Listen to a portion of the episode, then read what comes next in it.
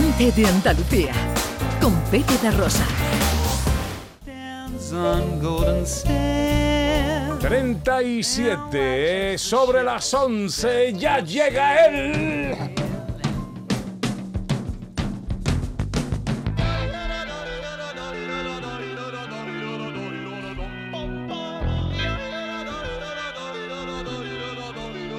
Es Maese Vico. Con él nos preguntamos el porqué de las cosas.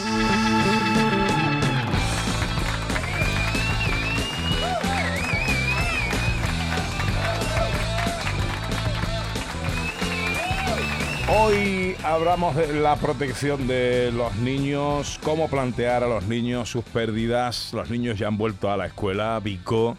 Los juguetes que trajeron los Reyes Magos ya han salido a rodar a la calle, a rebotar en las paredes o a ensuciarse de barro en el mejor de los casos. Y a pesar de acabarse las vacaciones, el mundo de los niños sigue adelante y nos faltan millones de consejos en las redes sociales para que los padres seamos mejores, para que eh, seamos mejores haciendo no sé qué cosa, cambiando no sé cuál hábito o leyéndonos no sé qué nuevo libro.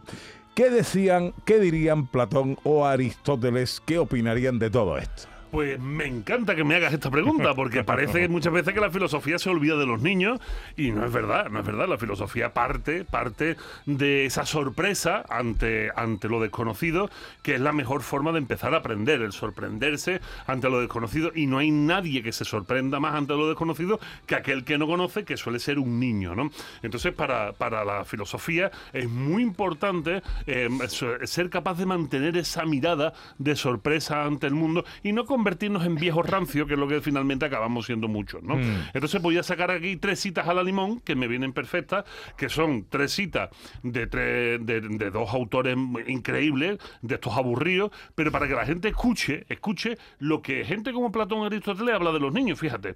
Dice Platón, la forma de ser del alma de 3, 4, 5 y hasta de 6 años necesita de juegos.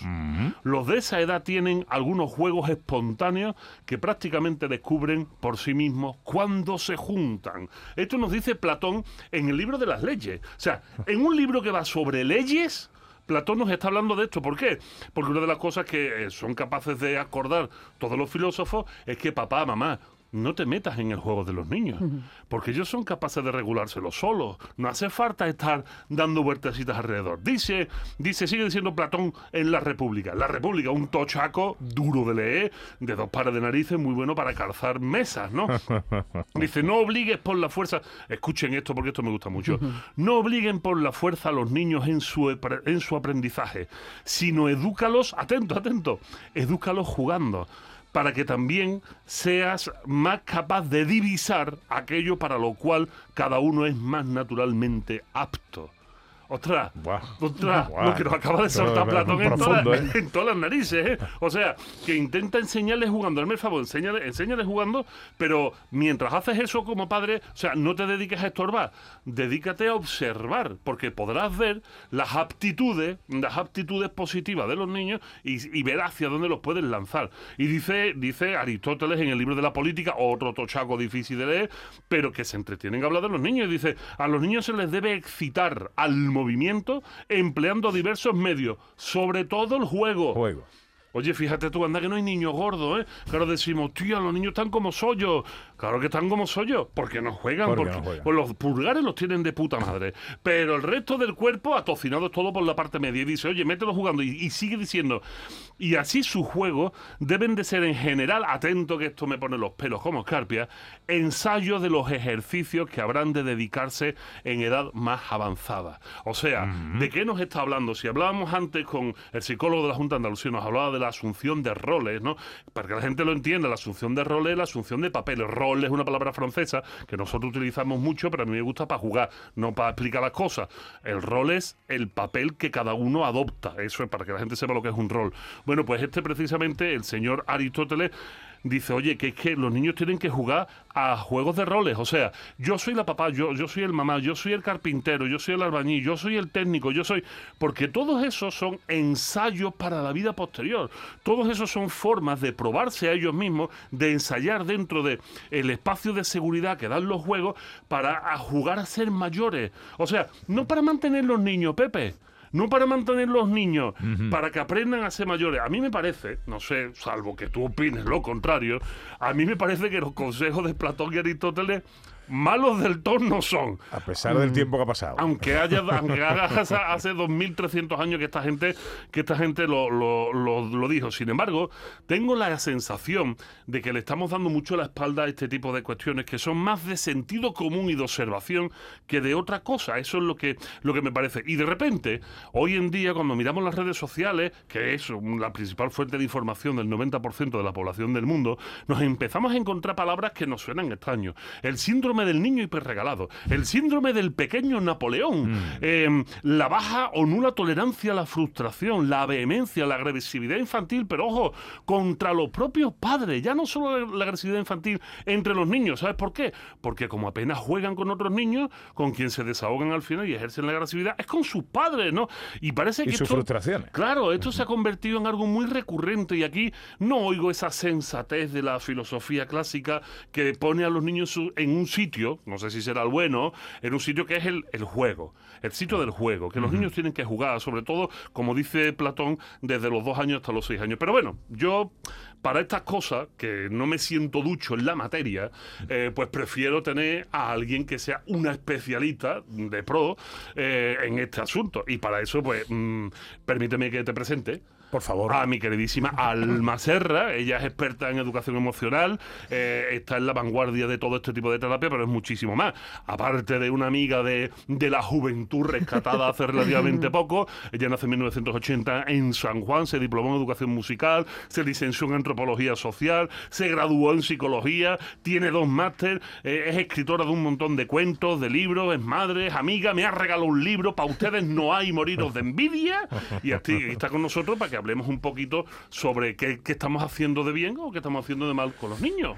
Alma Serra, buenos días. Buenos días. Bienvenida. Bueno, después de este huracán eh, de, de, Pico, eh, yo creo que podríamos empezar por ahí. No es fácil contestar a esto, pero como padres, ¿qué estamos haciendo bien y qué estamos haciendo mal? Pues mira, decía Vico el, tema del sentido común y a mí como antropóloga me, me, gusta decir mucho una frase que el sentido común es el menos común de todos los sentidos. Entonces el problema es que como padres y madres estamos en un momento de cambio tan radical que no sabemos qué tenemos que leer para saber qué tenemos que hacer. Y precisamente hemos perdido ese sentido común que antes había que nos daba un poco como las pautas, ¿no? Para seguir. Y, y pasamos de un extremo a otro y tenemos a los niños como los tenemos. A mí me da mucho, mucho miedo, ya que, vuelvo a decir, me has regalado tu cuento fantástico, Juan con miedo, que me recuerda mucho al Juan, al Juan sin miedo, ¿no?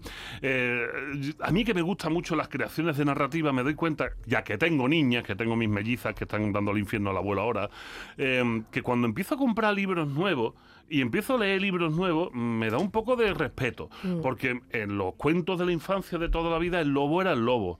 Em, si decías mentira te crecía la nariz. O sea, había una serie de cosas que, si te salvabas de algo era porque tenías amigos, que la bondad era necesaria, pero de repente empiezo a ver libros donde el lobo ya es un amigo mm. y te vas con él a tomar café y no sé qué. y, y, empiezo una deconstrucción de los, de los arquetipos, ya no, me, no nos vamos a poner... no, nos metemos más allá pero veo una deconstrucción de estas ideas que fundamentan posteriormente los valores con los que desarrollamos la sociedad y la verdad, yo creo, no sé, ¿eh? y esto desde mi ignorancia más supina, pero me parece que la función de los cuentos históricamente ha sido poner nombre a ciertos peligros de ciertas cosas. Efectivamente, precisamente además, Vico, cuando estamos en un momento en el que hay muchos hombres del saco, cuando hay muchos lobos y lobas, cuando hay muchos momentos en el que, bueno, la sociedad pues mm, carece ahora mismo de, un entorno medianamente seguro, pero es como una esa mm, forma que hemos malentendido esa psicología positiva, ¿no? Que metemos a los niños y las niñas en una burbuja y se nos olvida que los cuentos lo que dan herramientas para saber decir que no, para poner límites, para llamar a alguien, para decir esto no me gusta y por eso dulcificamos tanto eh, los cuentos. Y es una pena porque no se le dan herramientas al final para poder trabajar. ¿Nos da miedo meterle miedo a los niños? ¿Creemos que eso está mal? ¿Meterle un poquito de miedo poniendo la voz del lobo que, llama a la puerta y dice, cerdito, cerdito, ábreme la puerta? o sea, ¿nos da miedo? ¿Creemos que eso es malo, Alma? No, mira, y además te iba a decir antes con lo que estabas comentando de los juegos, que también es importante dejar que los niños jueguen a hacer papel de malo el papel de... Eh, quiero decir que, que como, no, pero no, puedes insultar, no puedes pegar, no puedes... Sí, también es importante que aprendan a, a, ese momento en los que sale la rabia, sale la ira. Entonces, jugar, mientras que sean padres y madres que transmitan seguridad y podamos jugar el papel de, de, hacer de obra, hacer, siempre vamos a estar dando herramientas, les ayudamos a ponerse en ese contexto y después mm, resolver la situación. La sobreprotección de la infancia eh, y la crítica descarnada a la mal llamada generación de cristal. Eh, una cosa es consecuencia de la otra? Sí, porque además, cuando hablamos de la generación de cristal, yo hablo de la educación de cristal y de los padres de cristal. Es decir, eh, los niños son consecuencias de una forma de educar que, está cristalizada. Es decir, no tenemos unos criterios de es importante, Vico hablaba también del juego, yo hablo del sentido del humor.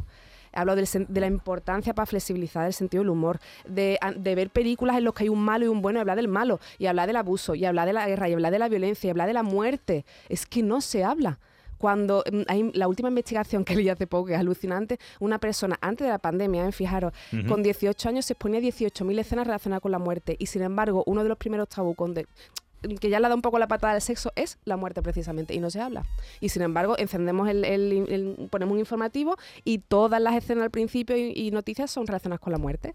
Entonces eso después llevado los cuentos, que es la forma en la que los niños aprenden, es como una idiosincrasia muy curiosa, ¿no? Eh, ¿El humor puede flexibilizarlo todo o hay temas que por ejemplo, el acercamiento a la muerte, quizás el humor eh, tenga que mantenerse un poquito más alejado?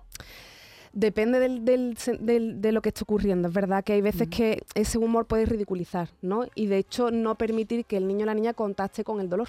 Entonces, mientras que permitas contactar con el dolor, pero relativizar, es que a veces que tenemos que reírnos de las desgracias que tenemos. Y quiero que se entienda el contexto, por favor, que no estoy hablando de... Pues además, como psicóloga para mí es importante.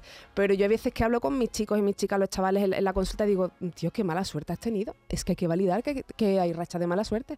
Es que validar que nos duele que fallezca alguien y a la vez recordar a esa persona desde, desde el punto de vista más, más, gracioso, ¿no? Entonces hay que saber, es verdad, hay que saber también muchas veces poner en contexto. Voy a, voy a, voy a poner un tema en encima de la mesa, que quizás porque estamos en horario infantil voy a tener que darle la vuelta de una forma muy divertida.